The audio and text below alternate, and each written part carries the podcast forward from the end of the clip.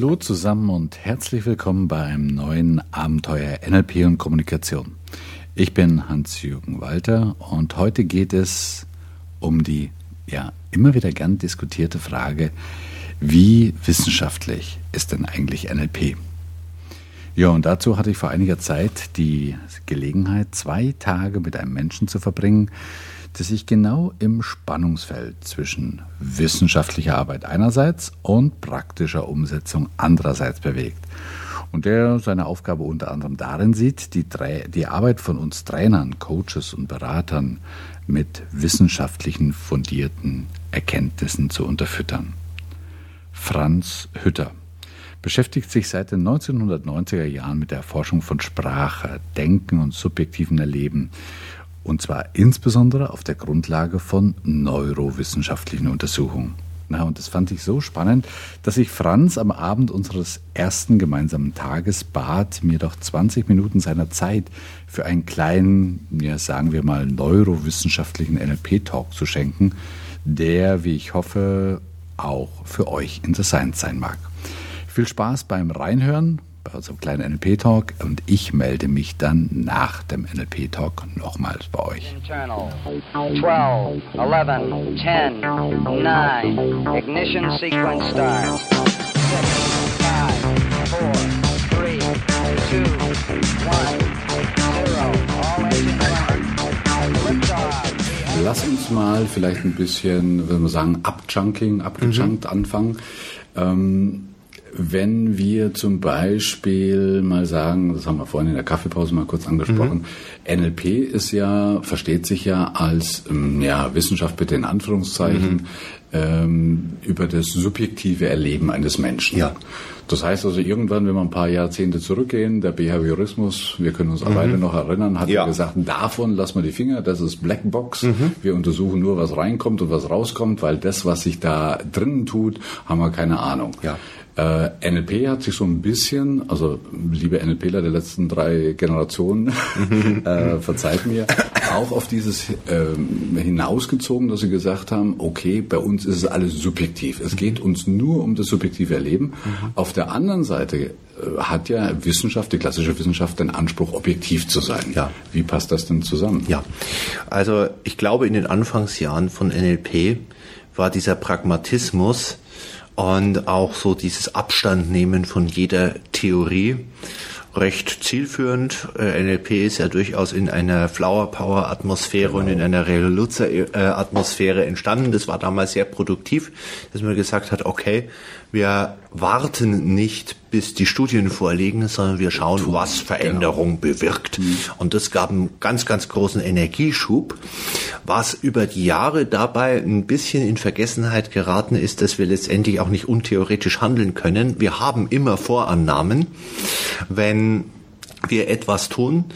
Und nur wenn ich diese Vorannahmen beschreibe und offenlege, also beispielsweise ich mache ein Six-Step-Reframing und habe eine Theorie, wie denn das wirkt. Mhm. Nur dann kann ich das so beschreiben, dass jemand anders beispielsweise ähm, das auch nachtesten, nachprüfen kann. Und das immer wieder bei dem Übergang vom subjektiven Erleben. Der Klient mhm. im Six-Step-Reframing erlebt subjektiv einen Erfolg. Der Coach erlebt auch subjektiv. Ich habe hier einen Veränderungsprozess begleitet, der erfolgreich war, nur es bleibt bei Erfolgsstories. Der Übergang zur Wissenschaft ist, dass ich im Prinzip ähm, eine hinlängliche Theorie habe, dass ich es testen kann. Mhm. Und das ist die, die große Chance, die uns jetzt ähm, letztendlich nicht nur äh, für, für NLP, sondern überhaupt für alle schulenübergreifenden Ansätze ähm, geboten wird, dass uns, dass wir dieses Theoriedefizit wettmachen muss. Weil wenn ich in diesem NLP-typischen Eklektizismus mal bei der Verhaltenstherapie klau, mal bei der, Psychother genau. äh, äh, bei der Tiefenpsychologie klau, mal bei Gestalt, dann kommt mir natürlich der ursprüngliche Erklärungszusammenhang komplett abhanden. Mhm, mh. So, das heißt, ich brauche irgendwo eine neue Theorie. Und ich sehe da die Neurowissenschaften als eine Art Java, Plattform um, unabhängig, unabhängig von welchem Theoriegebäude auch immer. Ich kann ähm, nachvollziehen, was dabei möglicherweise im Gehirn abläuft. Jetzt gehe ich mal sehr weit, Franz. Ja. Könntest du dir denn vorstellen, dass wenn deine Arbeit noch ein bisschen voranschreitet, vielleicht auch die Arbeit der Leute an der Kante der Wissenschaft, ja. Dass es so weit käme, dass wir eine kohärente, in sich ins, konsistente Theorie des NLP hätten irgendwann mal? Ich glaube, das ist durchaus eine Perspektive und ich bin da inspiriert von dem, was Klaus Grave schon 1994 gesagt hat auf dem Psychotherapiekongress in Hamburg. Nämlich, dass wir eine letztendlich aus allen möglichen Ansätzen die wirksamen ähm, Bestandteile extrahieren sollen. Mhm. Und er hat dann später ähm, gegen Ende seines Lebens eben diese Neuropsychotherapie hm, möchte nicht sagen begründet, aber das äh, äh, als Theorie, als zugrunde liegende Theorie dieses Clowns, das wir ja als NLP sehr gut kennen, unter dem Begriff des Modellings, äh, beschrieben. Und letztendlich brauchen wir das nicht nur in der Psychotherapie, sondern brauchen das eben auch, also in der klinischen äh, Psychotherapie, sondern einfach auch für Ansätze wie NLP.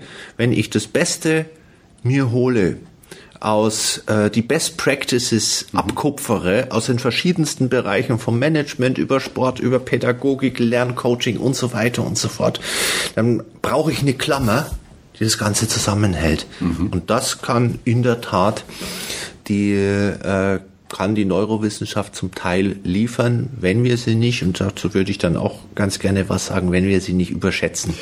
Da hast du mir das Stichwort geliefert, mal, ich könnte ja fast sagen, so in den letzten, naja, fünf, acht, zehn, zwölf Jahren gibt es so eine Neurowelle. Also ja. Neuromarketing, Neurosales, Neuroleadership und so weiter. Also von unserer Neurolinguistik, die ist ja eines der ältesten auf ja. dieser ganzen ja. Welle wo ich äh, manchmal dazu neige, dass die Menschen jetzt so den neuen Neuro-Hype und sie wollen alles erklären. Also mhm. erklär mir, wie FT geht, erklär mir, wie, wie, wie Schüsslersalze geht, bitte auch wie mhm. Ankern geht mhm. und am besten auch noch, warum mein Kind jetzt einen Vierer hat und kein Zweier hat. Genau äh, damit überstrapazieren wir das ganze Kind, oder? Definitiv. Also ich glaube, dieser Neuro-Hype ist zum einen dahingehend produktiv, dass er das Interesse für die Zusammenhänge geweckt hat und da sind es Leuten wie äh, Gerald Hüther, Manfred Spitzer, ähm, Herrn Roth und so weiter wirklich Dank auszusprechen, dass sie an die Öffentlichkeit gegangen sind und das Interesse geweckt haben. Auf der anderen Seite gibt's auch äh, zum Teil eine problematische Entwicklung, dass jetzt so ein Alleinerklärungsanspruch, der den Neurowissenschaften zugewiesen wird und den haben sie schlicht und ergreifend nicht. Also es hat, äh, ich denke mal, dass äh, insbesondere andere Disziplinen wie die, wie die Philosophie, die Wissenschaftstheorie und so weiter mal beleuchten muss, wo können wir überhaupt Aussagen machen. Das ist gerade so am Übergang, am Kategorienübergang zwischen dem materiellen, messbaren mhm. hin zu ähm, äh, psychischen äh, Kategorien wie Gefühlen oder gar Seele oder, ja, oder, oder Geist ja, und genau. so weiter und so fort. Ja, zum Teil hochgradig äh, knifflig, hier wirklich die messbaren Daten auf der einen Seite zu beziehen. Mhm auf die Interpretationen und auf die, auf die Kategorien aus einem ganz anderen Bereich.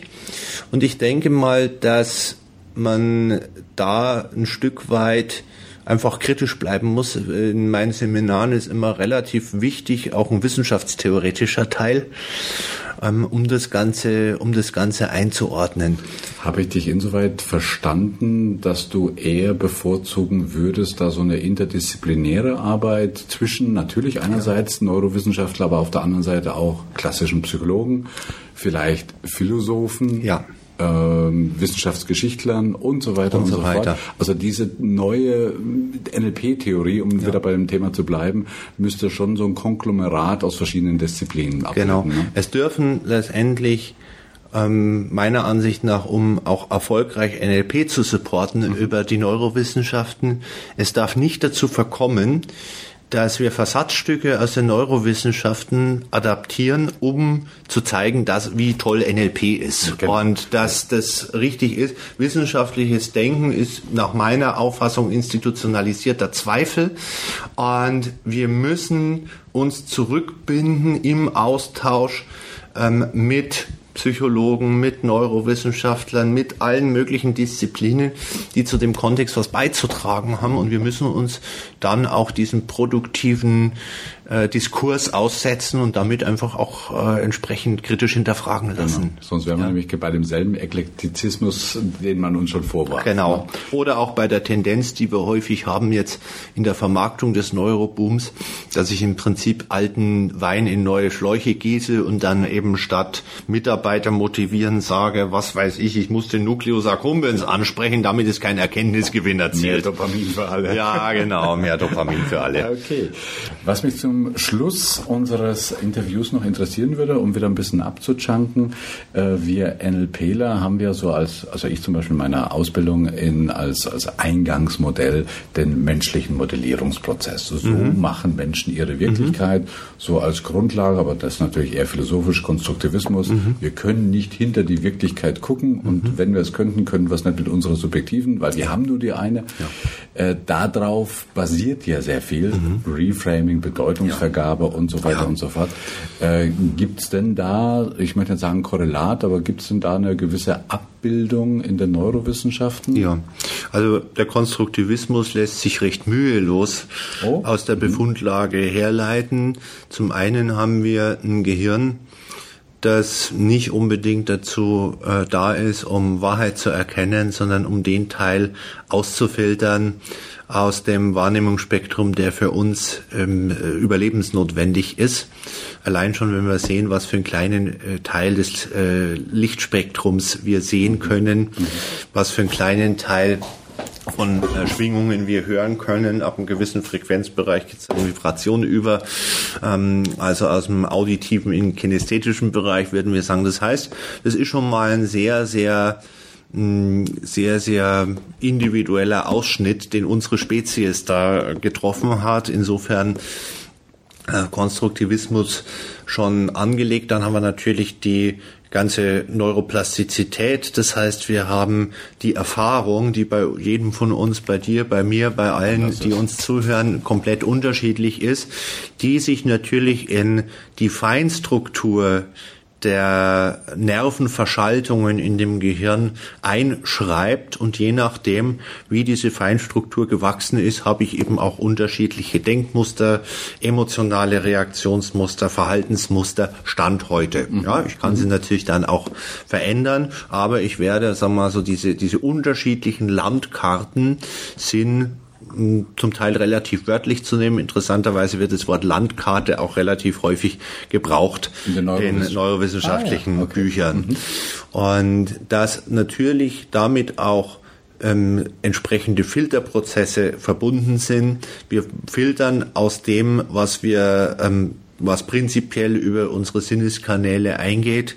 Mhm. Schon mal zum Beispiel eine Struktur ist der, ist der Thalamus der einen großen Teil filtert nach Relevanz, äh, mhm. nach je nachdem, was da in den ähm, in den emotionskodierenden Arealen abgespeichert ist. Ist es relevant, ist es gut, ist es schlecht und so weiter, wird schon mal sehr, sehr stark vorgefiltert.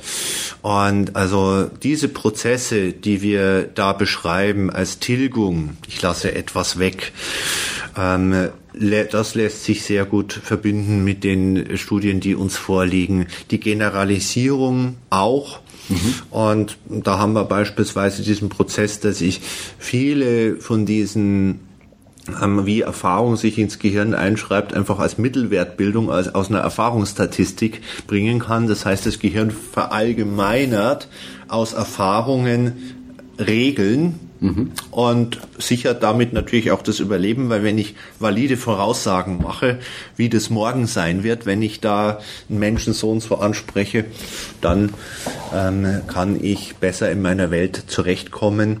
Und das Thema Verzerrung, auch das ist letztendlich schon dadurch äh, bedingt, dass ich immer nur einen Teil des Ganzen ähm, erinnere, einen Teil des Ganzen nur wahrnehme, dass ich einen Teil des Ganzen auch nur ins Langzeitgedächtnis abspeichere und damit sowieso schon nicht den ganzen Zusammenhang wahrgenommen, Zusammenhang repräsentiere und dass ich oft auch solche ähm, Koppelungen habe, solche Bindungsphänomene, etwas war gleichzeitig, also ähm, oder, oder in einer zeitlichen Abfolge, also besteht da eine kausale Verbindung. Mhm, mhm, also dieses Post-Hoc-Ergo-Propter-Hoc-Problem, das ist letztendlich in der Art und Weise, wie im Gehirn Information zusammengebunden wird, ähm, auch angelegt und das ist halt oft eine Verzerrung, wenn wir jetzt schauen in Bezug auf äh, vielleicht tatsächlich darstellbare Kausalzusammenhänge. Mhm. Na gut, dann, dann, beruhigt das natürlich jeden NLPler, mhm.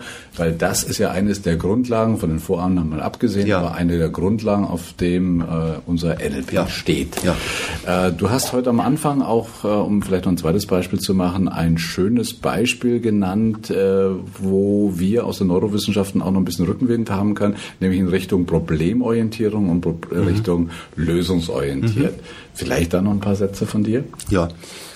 Also zum einen ist es absolut erforderlich, dass wir ein Problem nicht übergehen. Das mal vor, vorneweg. Da sind wir d'accord. Das sind wir beim, beim Thema Rapport und auch wenn wir Richtung Grave schauen, ähm, die Konsistenz mhm. zu dem, äh, was da ist. Also wenn ich jetzt jemanden, der im Problem ist, die Aufgabe gebe, sei sofort zielorientiert und lösungsorientiert, dann schaffe ich einfach einander widersprechende Aktivierungen im System. Das vorneweg. Es sagt darüber hinaus, sollte ich mich in einem Veränderungsprozess doch die meiste Zeit im Lösungsraum bewegen. Das mhm. ist eine Folge aus den Gesetzen der Neuroplastizität.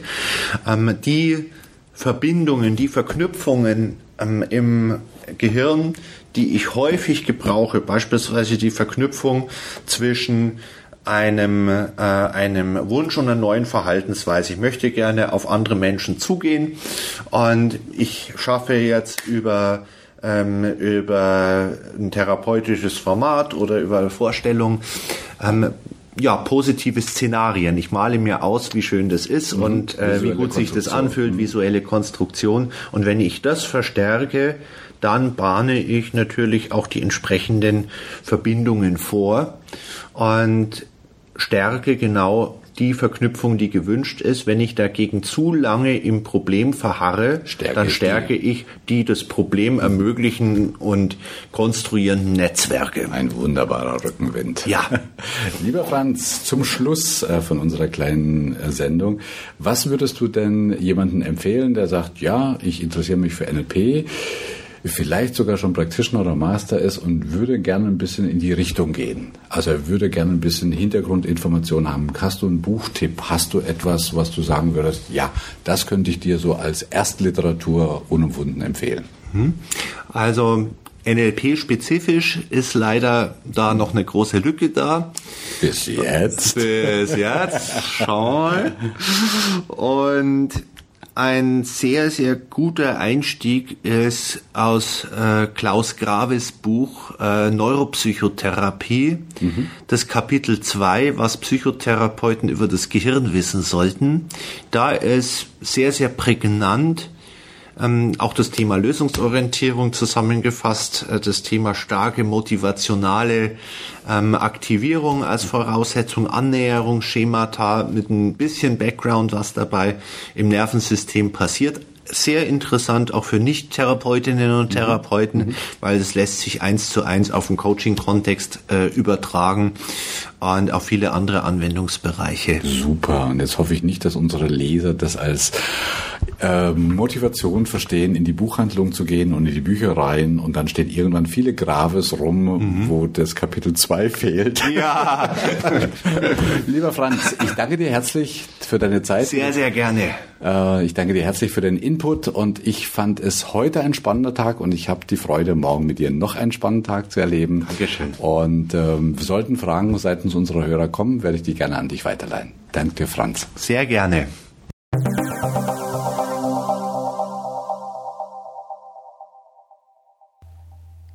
So, hier bin ich nochmal kurz. Ich habe natürlich keine Ahnung, welche Erkenntnisse, offene Fragen oder vielleicht sogar Antworten ihr aus unserem kleinen NLP-Talk herausgenommen habt. Aber ich möchte euch mal vielleicht kurz zusammenfassen, was für mich da wichtig war.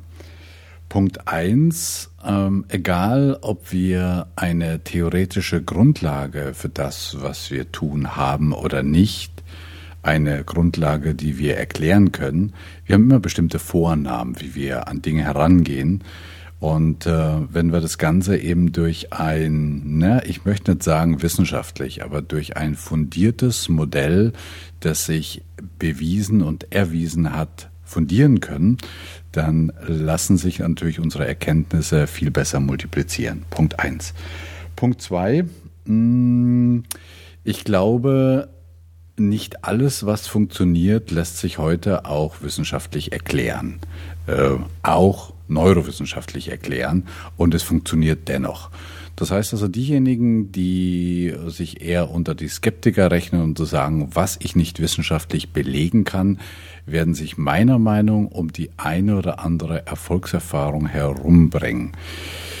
Äh, ein ehemaliger Ausbilder von mir, der Klaus, hat mal gesagt, wisst ihr, Menschen haben sehr, sehr lange schon Metalle zusammengeschmiedet und sie hatten keine Ahnung von Kristallgitterstrukturen, weil sie nicht davon abhielt, wunderbare Schwerter und Pflugscharen zu machen. Das heißt, wir sollten, glaube ich, da mit dem gesunden Menschenverstand rangehen und beweisen, wissenschaftlich fundieren, was sich wissenschaftlich momentan beweisen und fundieren lässt und äh, mit anderen Dingen, die wirkend weitermachen. Ja, und letztendlich, das wäre mein Punkt drei.